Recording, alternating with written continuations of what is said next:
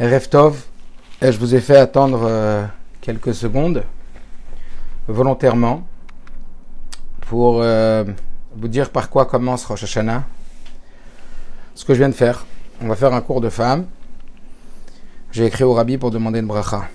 La première chose qu'il faut savoir avant Rosh Hashanah, c'est que avant Rosh Hashanah, chacune d'entre vous aura à cœur d'écrire ce qu'on appelle un pan au rabbi, un pidyon nefesh, un rachat de l'âme comme à son habitude, chaque année, le rabbi prenait et prend tous les pannes, ça veut dire toutes les lettres que chacun écrit au rabbi, il met sous son talit dans des sacs, et lorsqu'il prie, il pense à chacun d'entre nous. Donc n'oubliez pas, chacune d'entre vous, d'écrire votre nom, le prénom de votre maman, ainsi que ceux de votre mari, de vos enfants, de vos parents, de toute votre famille afin que pendant Rosh le Rabbi y prie pour nous, pour que cette année soit une année extraordinaire. Tieshnat, Pele, une année comme on l'a entendu, une année extraordinaire. À Reino, que nous puissions voir une année extraordinaire, comme le Rabbi avait dit à 29 ans, que Pealef, ce sera Plaot à Reino, des merveilles, nous verrons, merci Hachem. Ok.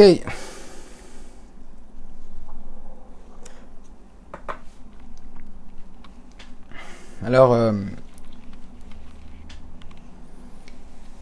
il y a eu pas mal de sondages qui ont été faits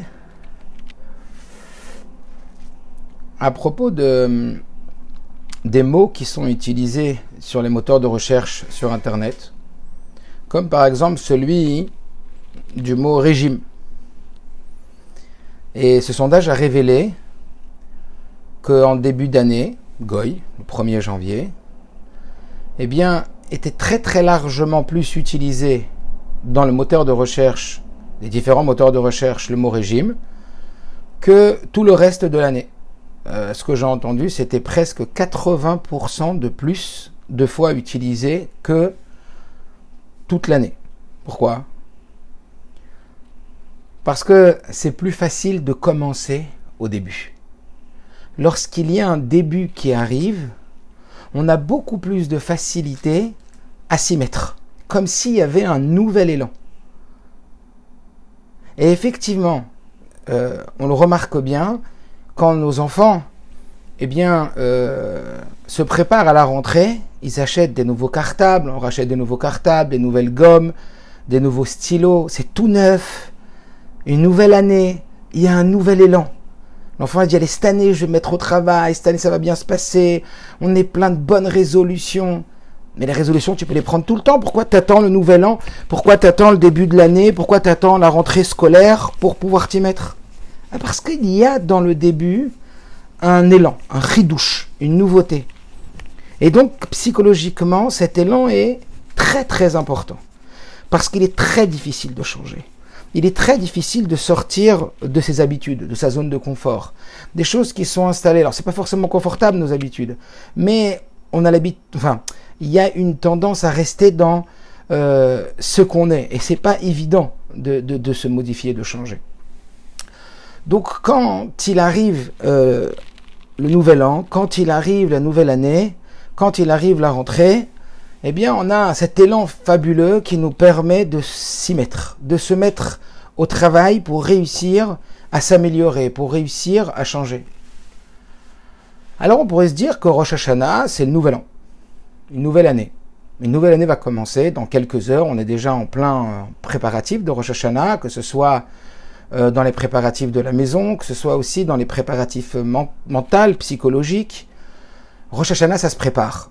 Et on verra pourquoi. Mais Rosh Hashanah, ça se prépare.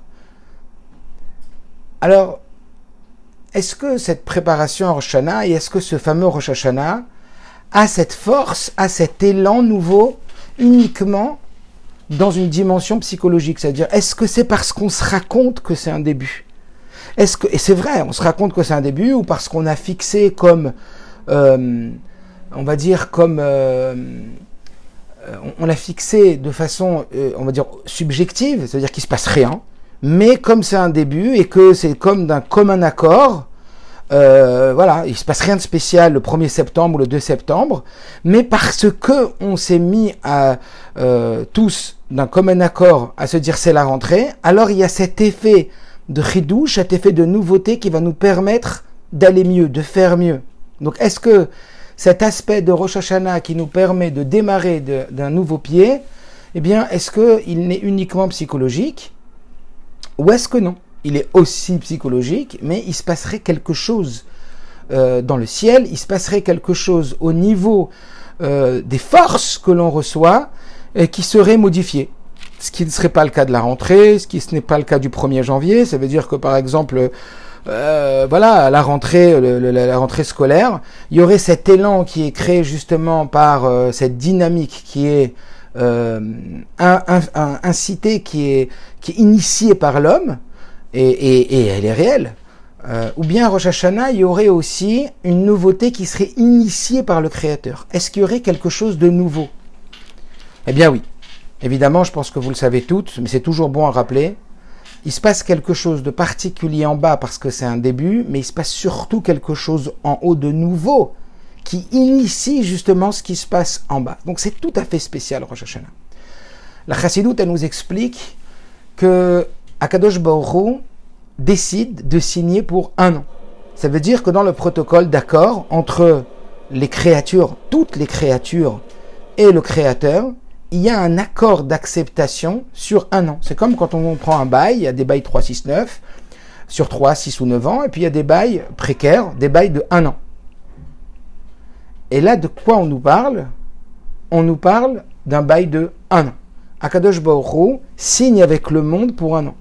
Au point que un des maîtres de la chassidoute, le Rabbi Racha, pose une question dans un de ses discours en demandant comment le monde existe le soir de Rosh Hashanah lorsque Dieu n'a pas encore euh, renouvelé son acceptation de régner et de donner la vitalité dans le monde, puisque c'est par le son du chauffard que nous allons redonner à Dieu l'envie d'être roi sur nous.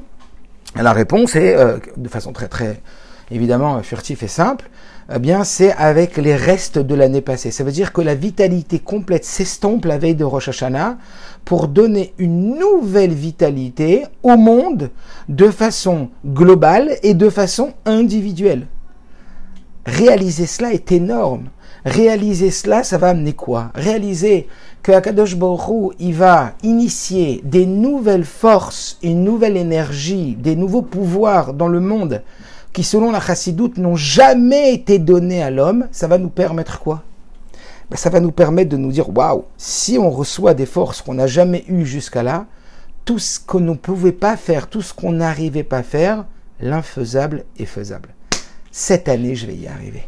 Tout ce que je n'arrivais pas à faire l'année passée, tout ce que je n'ai pas réussi à accomplir, à mettre en œuvre l'année dernière, toutes les bonnes décisions ou tous les choix euh, que j'avais, que j'ai voulu initier pendant l'année, eh bien peut-être que je n'avais pas ces forces nécessaires. Mais cette année, j'ai reçu des nouvelles forces. Voilà le premier slogan. Voilà le premier, euh, le premier, la première idée mentale qui doit nous habiter à Rosh Hashanah. La première réflexion de Rosh Hashanah, on reçoit des nouvelles forces. Et donc, on va être des gens, on va être des personnes différentes, de qualité meilleure. Rappelez-vous, pendant Rosh aujourd'hui, c'est la fête où je reçois des nouvelles forces. Encore une fois, non pas seulement de façon communautaire et de façon universelle et mondiale, ce qui est vrai, mais aussi de façon identitaire, de façon individuelle. Ça veut dire que chacun en particulier reçoit des nouvelles forces. Donc ça, c'est un message qui est hyper, hyper important, euh, sur lequel on doit méditer et qui doit nous faire partir d'un véritable, d'un nouvel élan, d'une nouvelle volonté. Alors cette volonté, ça va être laquelle? Cette volonté, évidemment, ça va être d'être meilleur, de se perfectionner, de s'améliorer, mais on sait qu'il y a une juxtaposition de deux éléments qui sont très très importants pendant Rosh Hashanah. C'est le couronnement de Dieu et le jugement de l'homme. Alors le couronnement de Dieu, ça signifie quoi? Que nous, on doit couronner Dieu, on va donc réciter des versets qui parlent du couronnement de Dieu, et donc on va réciter ces versets pour, en vérité, dans l'objectif de proclamer à haute voix, je veux de toi comme mon roi. Qui qui parce que c'est avec ta volonté que tu vas accepter le roi. Quand on parle de Memshala, de gouvernement, ce terme de Memshala, ça s'identifier au terme de moshel, de domination. Comme si dans la même chala, on ne choisissait pas tellement. Comme si dans le fait d'être dominé, on ne choisissait pas tellement. Alors que là, Kadosh Baruch il veut créer un lien tout autre avec nous. Il veut que ça soit de notre propre volonté. On veut de toi comme un roi. On veut que tu sois notre manager. On veut que tu sois notre coach. On veut que tu diriges notre vie. On veut te suivre. On veut de toi comme un roi. Et effectivement, un roi, il n'a pas tellement envie d'être un roi. On sait que le rabbi, lorsqu'il est devenu rabbi, avant d'être rabbi, il a refusé d'être rabbi. Il a refusé la Nessiout, ce qu'on appelle le fait d'être le prince d'Israël. Pourquoi? Parce qu'un roi n'a pas besoin du peuple. Un roi est un roi dans l'absolu, c'est-à-dire qu'il a ce charisme, cette grandeur, cette puissance, cette supériorité qui va donc nous être offerte pour nous diriger mais il n'a pas besoin de recevoir ce titre de roi pour être voir l'étoffe d'un roi, pour être au niveau d'être un roi. C'est pas comme un président qu'on va nommer président par un suffrage universel, eh bien qui va après ça devenir le président. Non, c'est que alors qu'il n'a pas forcément quelque chose des particularités, euh, euh, on va dire, qui sont euh, au, niveau d'être notre notre dirigeant, celui qui nous dirige. Là, le roi, c'est quelqu'un qui, dans l'absolu, est extraordinaire, est supérieur. Et on va lui demander de venir vers nous et de s'occuper de nous.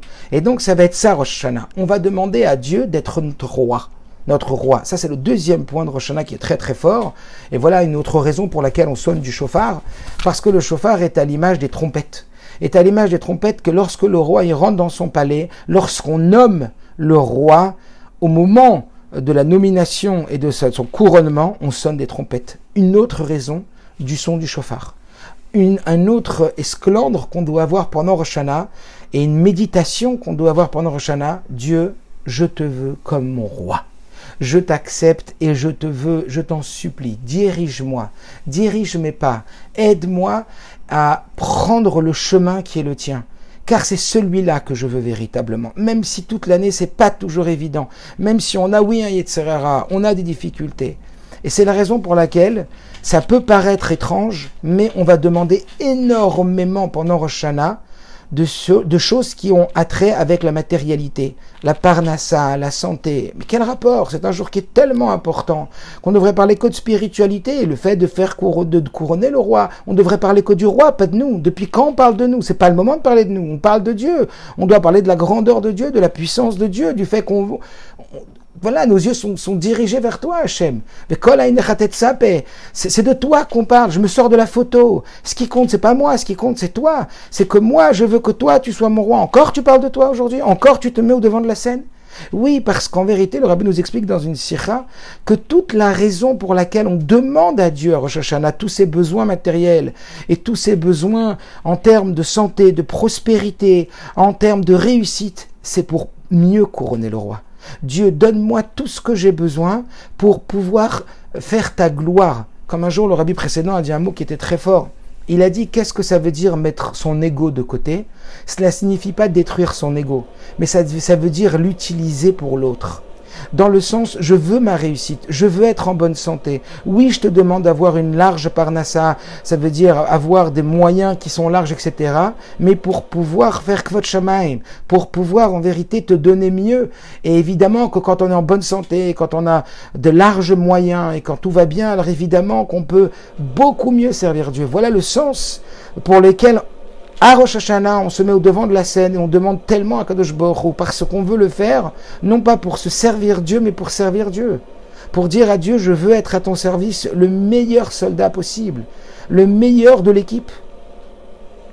Voilà un petit peu le, sens que le fait de couronner le roi, euh, premièrement de lui dire je veux de toi comme mon roi et comme mon maître et comme mon dirigeant, et en même temps dire je fais de moi ton meilleur soldat possible, donne-moi tous les moyens nécessaires pour que je puisse être ton soldat euh, qui va te représenter et qui va se donner le mieux possible pour réussir la mission que tu m'offres cette année euh, afin d'exploiter et d'utiliser tout le potentiel que Dieu il nous donne. Donc comme on l'a dit, euh, Rosh Hashanah, c'est le couronnement du roi et c'est aussi le moment du jugement. C'est le moment où, outre ce couronnement, eh bien, il y a aussi le moment où Akadosh Borou, il va nous juger. C'est le Yom Adin. comment on va, on va dire, comment allons-nous se présenter vis-à-vis d'Akadosh Baruch C'est le jour du jugement. Comment ça se passe ce jugement? Et qu'est-ce qui se passe pendant ce jugement-là?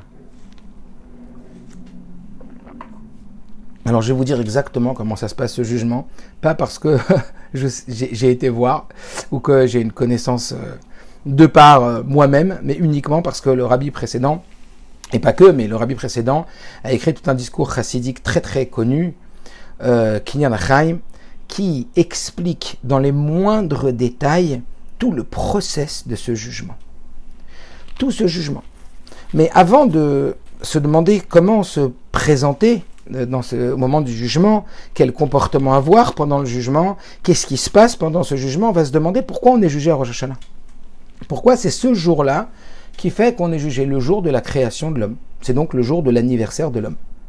Vous le savez, c'est le 25 Elul qui est le jour de l'anniversaire du monde, donc on fête plutôt l'anniversaire de l'homme que du monde, bien que c'est en vérité le jugement de toutes les créatures terrestres et célestes qui sont ce jour-là jugées. C'est-à-dire que Dieu évalue euh, l'intérêt et euh, le bon sens à créer le monde. Donc on aurait a priori peut-être pu créer, euh, plutôt peut-être dû être jugé le jour de la création du monde.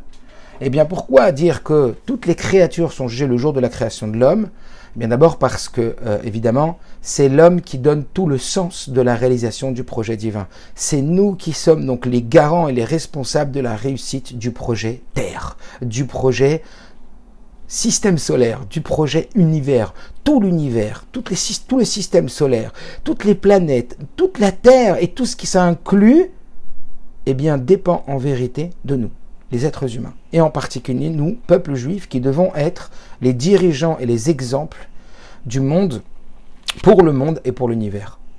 Voilà que une autre raison qui fait que euh, nous sommes jugés donc le jour de Rosh Hashanah, euh, c'est parce que ce jour-là, vous le savez, l'homme a été créé, mais l'homme a aussi fauté.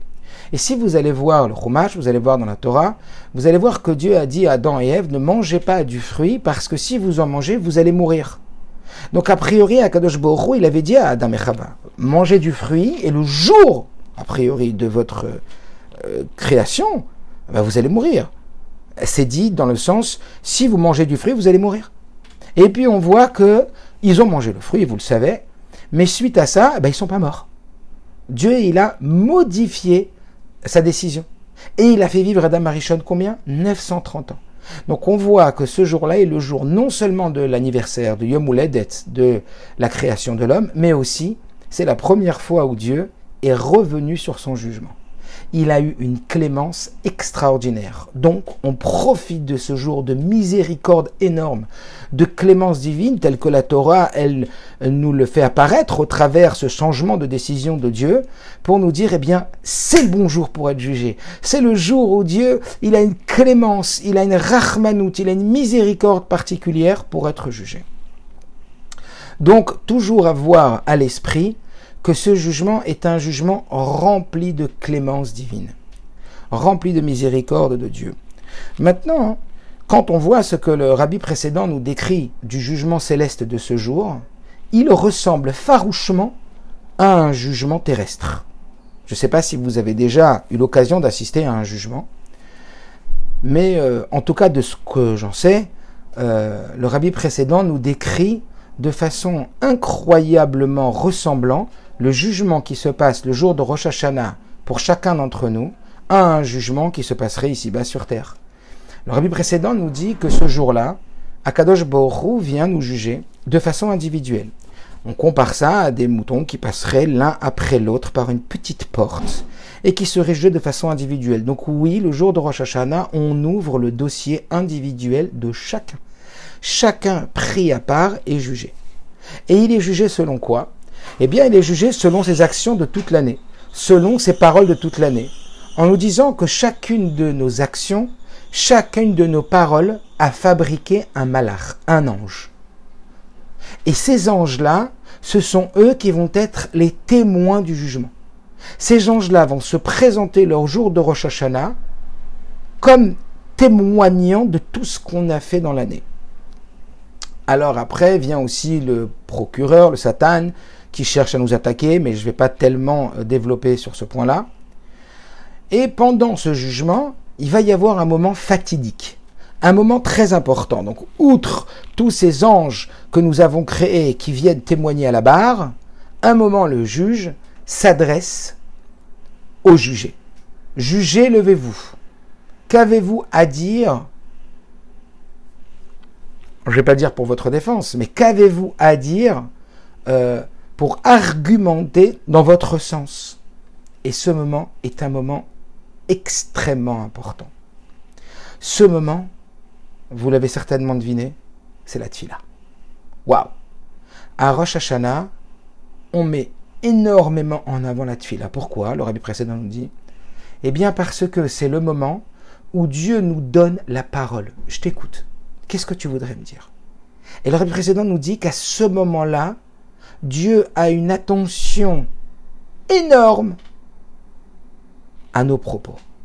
Il va être très sensible à ce qu'on va dire et ça va énormément jouer dans la balance. Énormément. D'où la Haftara de Rosh Hashanah, la partie de, qu'on lit après la Torah de Rosh Hashanah qui nous parle de Chana. Eh bien oui, vous auriez pu dire, ouais ben d'accord, mais la tfila, euh, nous on est des femmes, qu'est-ce qu'il a nous raconter de la tfila Alors je vous invite, pour celles qui ne se rappellent plus ou qui n'étaient pas l'année dernière, on avait fait tout un cours sur la tfila et sur Chana. Donc si vous voulez, je vous l'enverrai, si vous me demandez. Et donc, on voit que quand on parle de la tfila, donc vous auriez pu vous dire, bah, c'est, essentiellement les hommes qui vont à la tfila, qui vont prier tard, etc. Mais nous, qu'est-ce qu'on prie? Faux Toute la tfila, ou l'essentiel de la tfila, on l'apprend d'une femme, on l'apprend de Chana, sa façon qu'elle a eu de prier, l'intensité. Donc oui, votre tfila est extrêmement important, peut-être même plus que les hommes, puisque c'est d'une femme qu'on apprend la tfila. Elle n'avait pas d'enfant, Chana. Elle a supplié Dieu au point que Haïli le Gadol ait cru qu'elle était saoule. Alors je vais pas rentrer dans tous les détails parce qu'on avait déjà expliqué. Mais elle va supplier Dieu et elle va parler avec son cœur. Avoda Shebalev. Elle va parler avec son émotion, avec une sincérité extrêmement puissante et avec des mots qui sortent du cœur. Et ça va tellement toucher Dieu, cette fila de Hana, que ça va nous apprendre d'abord l'intensité qu'il doit y avoir dans notre fila. Parce que oui, Dieu est énormément sensible à notre fila de Rosh Hashanah, à notre plaidoirie. Énormément, nous dit le rabbi précédent. De ce fait, on voit bien que non seulement cette fila est importante et essentielle le jour de Rosh Hashanah, mais on veut nous apprendre, et le rabbi nous le dit clairement, l'incidence qu'une fila peut avoir. Puisque Hana était stérile, elle ne devait pas avoir d'enfant, euh, Hana. Elle a eu un enfant parce qu'elle a prié.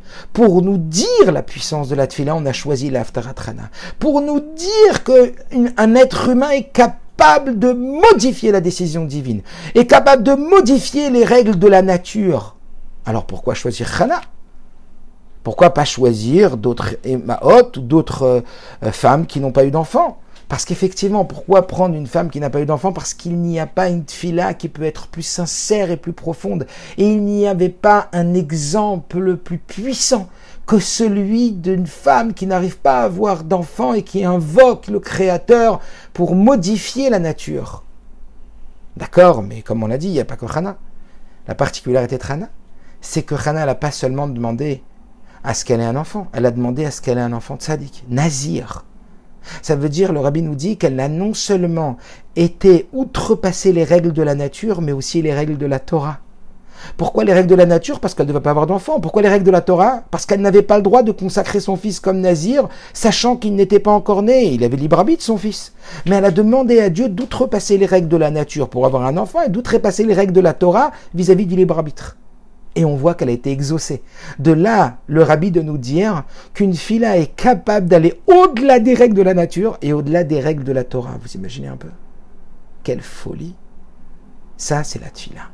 Ça, c'est la puissance de la tfila. Le pouvoir que Dieu nous a donné de tout son cœur, de lui demander avec d'abord émotion, conviction, foi et confiance qu'il va nous écouter. Voilà pourquoi à Rosh Hashanah, on mange un repas gastronomique. À Rosh Hashanah, on se réjouit, on trempe la pomme dans le miel. On, ah, je sais pas, imaginez-vous que Dieu nous en préserve, un jugement euh, qui euh, aurait des répercussions énormes, tant euh, financièrement que, je sais pas, que psychologiquement, qu'au niveau santé, etc. Mais qui arrive à avaler quelque chose quand il est jugé? Qui arrive? Non, parce que la Torah nous dit attention, sois convaincu et confiance en moi que je vais te juger positivement. Et donc pour marquer cette confiance, on a sonné le chauffard tout le mois de Elul, on a déjà fait Tchouva. Alors on y va avec certitude, mais pas parce qu'on y va avec certitude et avec joie, parce qu'il faut rentrer dans Rosh Hashanah avec joie, qu'il ne faut pas être sérieux. Rosh Hashanah, écoutez bien et rappelez-vous bien que ces mots retentissent dans votre esprit pendant Rosh Hashanah. Rosh c'est joyeux et sérieux. Rosh Hashanah, c'est joyeux et c'est sérieux. Joyeux, bien sûr, convaincu que Dieu va exaucer toute notre filote, et en même temps sérieux. Ne prenez pas la légère, on va en parler juste après, de tout le comportement qu'on doit avoir pendant ces 48 heures. Des moments extrêmement importants. Pourquoi dire qu'ils sont si importants? Euh, Je me rappelle, il y a quelques jours, j'étais allongé, puis je réfléchissais comme ça, et je me suis rendu compte que tout mon corps, ou en tout cas les organes où je suis maître, non pas ceux qui fonctionnent de façon inconsciente, mais ceux qui fonctionnent de façon consciente, sont complètement à la merci de ma tête. Et on fonctionne tous comme ça. À part le cœur, les poumons, la digestion qui fonctionnent grâce à Dieu de façon, euh, euh, de façon euh, spontanée, de façon divine. Mais à part ça, tous nos membres, les bras, les doigts quand je les bouge, les pieds quand je me lève, les épaules quand je les bouge, tout mon corps, en vérité, est à la merci et complètement et uniquement exécutant des décisions de ma tête. Comment on appelle Rosh Hashanah? La tête de l'année et non pas le début de l'année, pour nous dire qu'à l'image du corps qui fonctionne uniquement d'après la tête, toute ton année ne va fonctionner uniquement qu'en fonction de ton comportement à Rosh Hashanah. Parce que Rosh Hashanah est la tête de l'année. Parce que Rosh Hashanah est pour l'année ce que ton tête, pardon, ce que ta tête est à ton corps. Je répète. Parce que Rosh Hashanah est à l'année, est à ton année, parce que ton Rosh Hashanah est à ton année, ce que ta tête est à ton corps. Vous imaginez? Je me rappelle, il y a bien longtemps de ça, il y avait une affiche dans la rue, euh, et il y avait comme ça euh, deux policiers, et il y avait marqué en gros 48 heures. Et je sais pas pourquoi m'a marqué cette affiche, il y a bien longtemps. Puis quand j'ai fait de chouva et tout, j'ai fait le lien avec Rosh Hashanah. Quand on voit ce que la Gemara, ce que les rabbins nous disent sur ces 48 heures de Rosh Hashanah, tout est décidé en 48 heures. Cette affiche 48 heures, c'était quoi? T'as 48 heures pour sauver le monde. Ces deux policiers avaient 48 heures pour sauver le monde. 48 heures.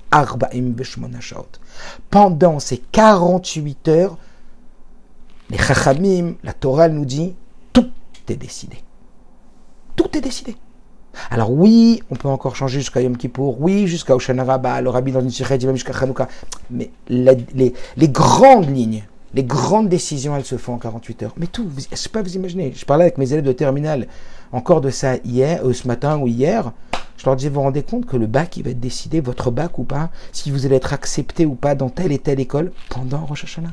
Tout ce qui va se passer pendant toute l'année va être décidé pendant Rosh Hashanah. C'est énorme. Ça veut dire que c'est véritablement ce concept de ce qu'est la tête et pour le corps. Mes bras ne bougent que parce que ma tête l'a dit. Il va se passer ça et ça cette année parce qu'à Rosh Hashanah, ça a été décidé. Vous imaginez? À Rosh Hashanah, on décide toute l'année, tout ce qui va se passer. Dieu décide de tout ce qui va se passer. Vous imaginez l'enjeu? Voilà pourquoi le rabbi demande de façon ferme d'avoir un comportement exemplaire pendant Rosh Hashanah. Un comportement parfait. Ah, vous allez me dire, oula, ça c'est hypocrite ça. Non, c'est pas hypocrite. C'est tout le contraire c'est de la pure sincérité.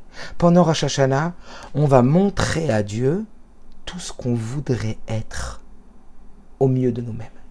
c'est de la pure sincérité. Au contraire, voilà ce que je voudrais être. Voilà Dieu, c'est difficile, j'ai eu telle éducation, j'ai eu, euh, j'ai eu tel parent, j'ai eu tel enseignant, j'ai eu telle difficulté dans ma vie, mais je vais te montrer en 48 heures la meilleure version de moi-même. Je vais te montrer en 48 heures ce que je voudrais être.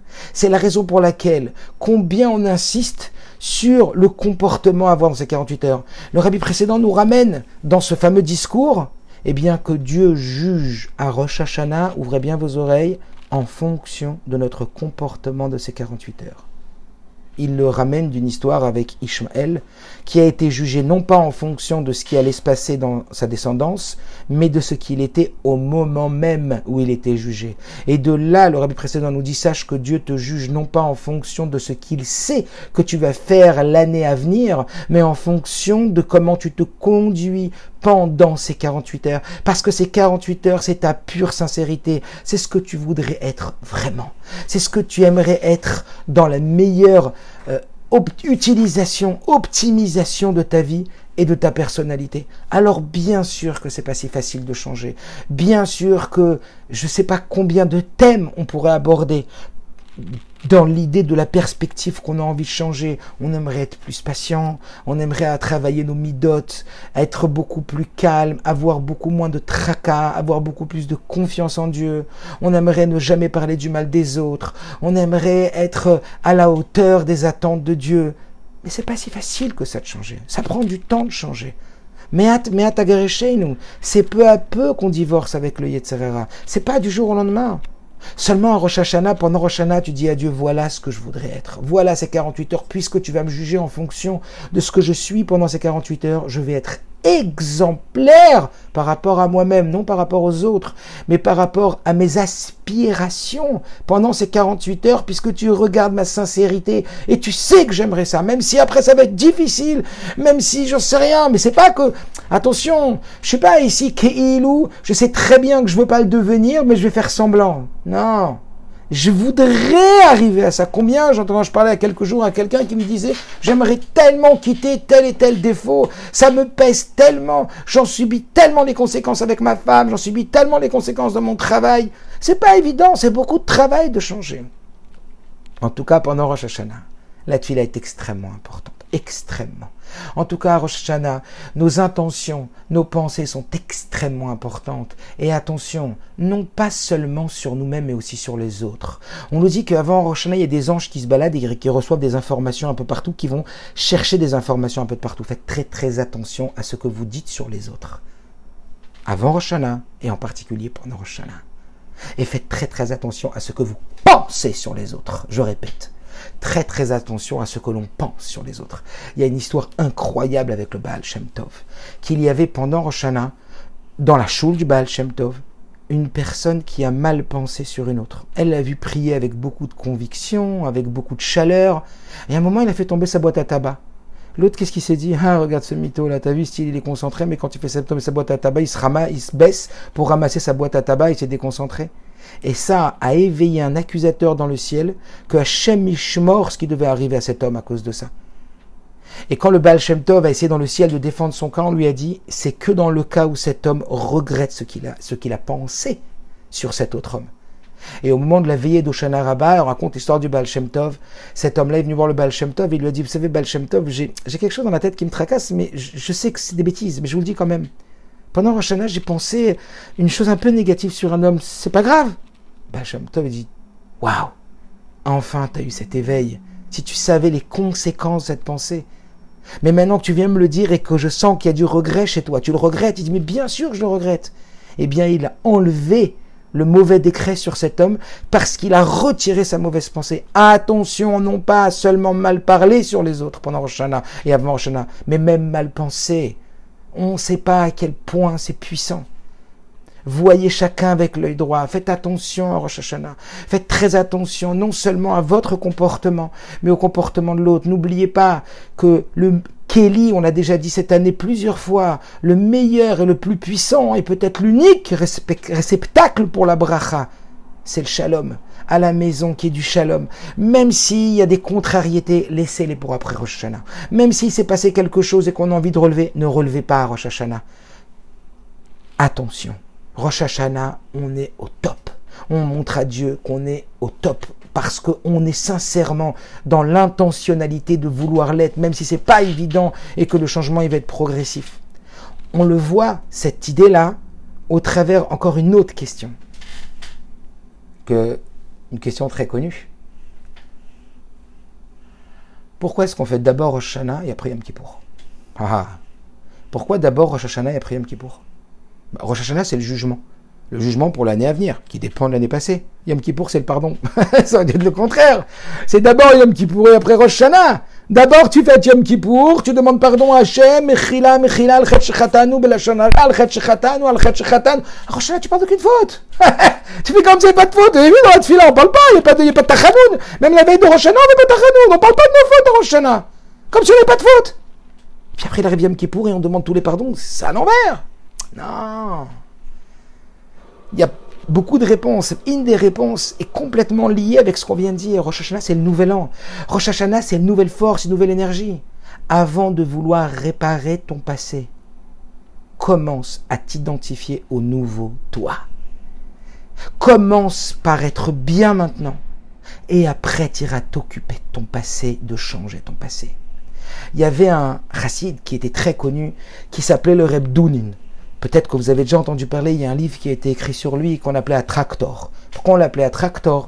Parce que c'était un Israélien qui n'était pas du tout dans la pratique du judaïsme et il conduisait des tracteurs dans des euh, kibbutzim. Et puis il a fait tchouva. Et il a fait tchouva et il s'attachait énormément au rabbi, au point qu'il est devenu proche du rabbi, qu'il étudiait avec le rabbi le Tanya tous les jours. Vous imaginez? À deux, avec le rabbi. Et bon, il y a énormément d'histoires sur lui. Il y a tout un livre qui a été écrit à Rabdounin.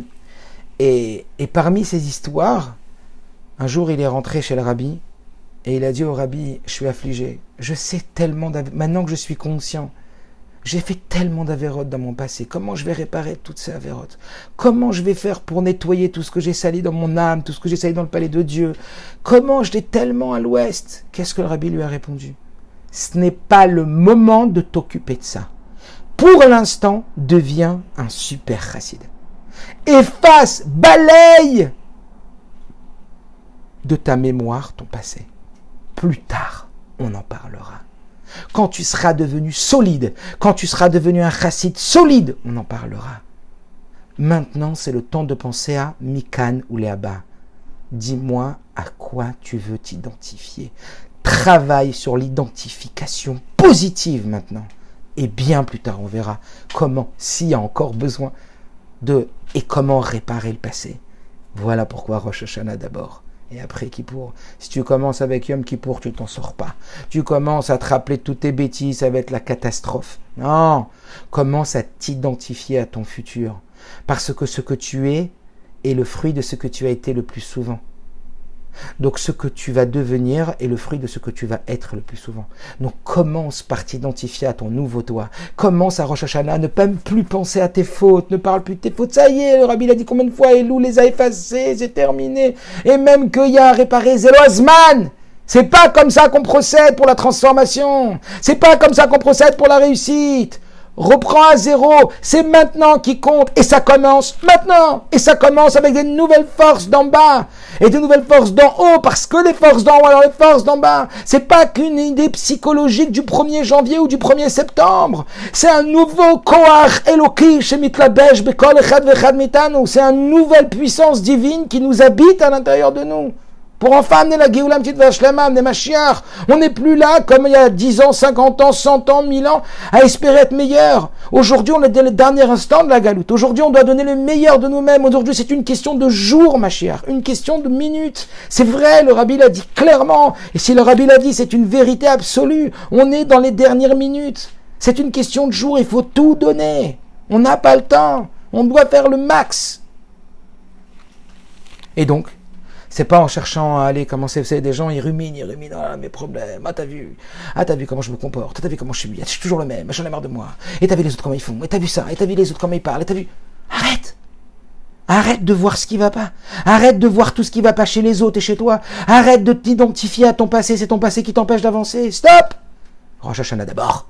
Quand on règle Rosh Hashanah, on passera qui pour. la même idée. Commence par être celui que tu veux être. Signifie à Dieu avec sincérité, voilà, c'est 48 heures ce que je veux être. Je veux être parfait. C'est des moments hyper importants. C'est toute notre année. Je sais pas si, si vous me suivez, je sais pas si vous ressentez ce que je ressens maintenant.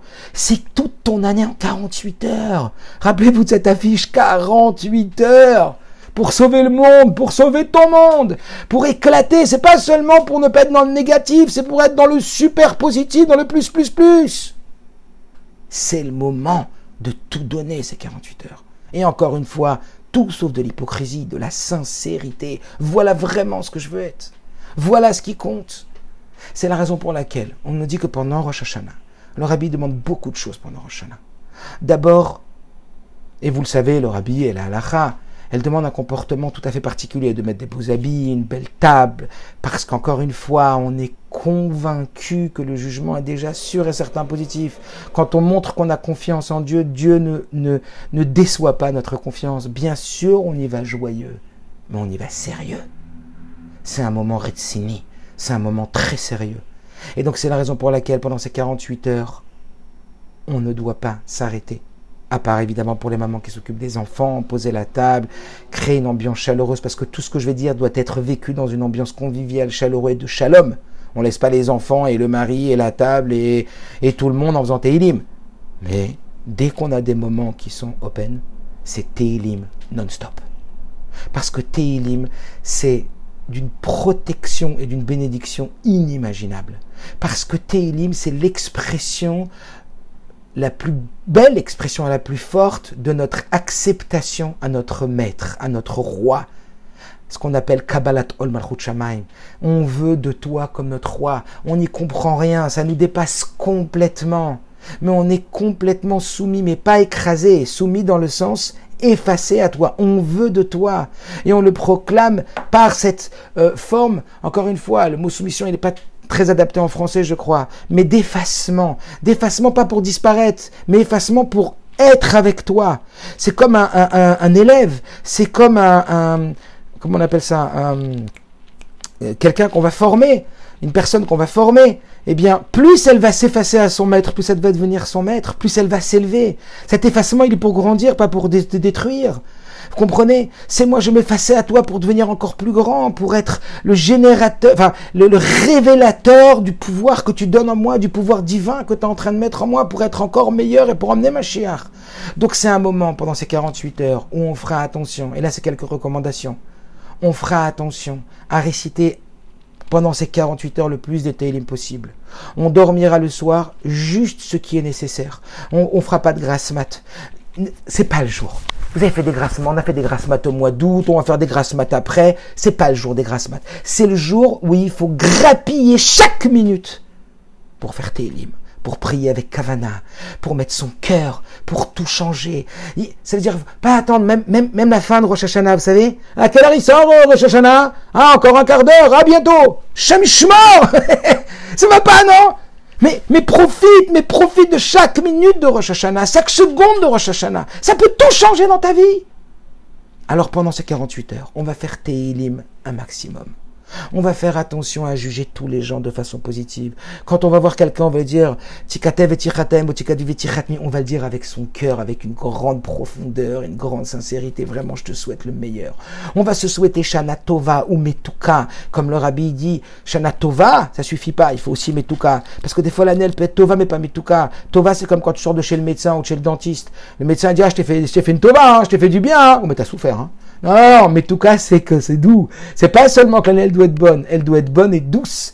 Betov les fachim, comme le rabbi dit. Elle doit être bonne, mais de façon qu'elle soit bonne et ressentie comme bonne ici-bas sur terre. Donc, Shana Tova, mais tout cas, faire très attention à faire des tfilotes avec beaucoup de conviction, beaucoup d'attention. Faire attention à regarder l'autre avec un œil positif. À, même s'il y a une pensée qu'il a eu un comportement qui n'était pas top, Arrêtez, juge-le avec bienveillance. Avec et Kol, Adam les Kafsrout. Aussi, comme on a dit, dormir le moins possible dans la journée, comme on est jugé, ne pas dormir la journée. Faites Teilim la journée. On ne dort pas. Laissez les maris partir, aller faire Miftsaïm, aller le dimanche, aller euh, sonner du chauffard à tous les juifs qui ont besoin de sonner du chauffard. Donc ne pas dormir. Faites très attention ici. Le rabbi a demandé, même si on peut ne pas comprendre vraiment euh, tellement c'est important, mais le rabbi a demandé à tous ses proches d'implorer tous les juifs de ne pas fumer pendant Rosh Hashanah. Alors là, il y a Shabbat, mais dimanche, ne fumez pas pendant Rosh Hashanah. On ne fume pas pendant Rosh Hashanah. On ne se lève pas à 10h ou 11h du matin, même quand on est une femme. On se lève très tôt le jour de Rosh Hashanah. On dort, on a nos bonnes heures de, bonnes heures de sommeil pour être en forme, pour bien prier, pour bien faire Télim. C'est toute ton année, toutes tes prières. Elles ont changé la destinée du fils de Hana, tant matériellement que spirituellement. Vous vous rendez compte par votre pilote, vous pouvez changer la destinée de vos enfants, la destinée matérielle et spirituelle. Mais ça vaut pas le coup de tout donner pendant 48 heures. Mais c'est pas tout donner pour après redescendre. C'est tout donner par sincérité parce que je vais faire de mon mieux, parce que Dieu m'écoute tellement à ce moment-là. On met en avant la tfila, parce que Dieu, il est à l'écoute tellement, comme l'année précédent, comme l'a dit tout à l'heure. Il est à l'écoute dans le procès de notre plaidoirie qui est si importante. Donc encore une fois, attention à ne pas juger les autres, attention à ne pas fumer, attention à dormir jusqu'il faut, mais se lever tôt et faire teilim, attention à ne pas dormir dans la journée, attention à être joyeux et sérieux, attention à faire régner le shalom. Et puis pour finir, vie précédente demande que juste avant Roshana, on prenne une petite décision. Parce que comme on l'a dit, c'est un renouveau.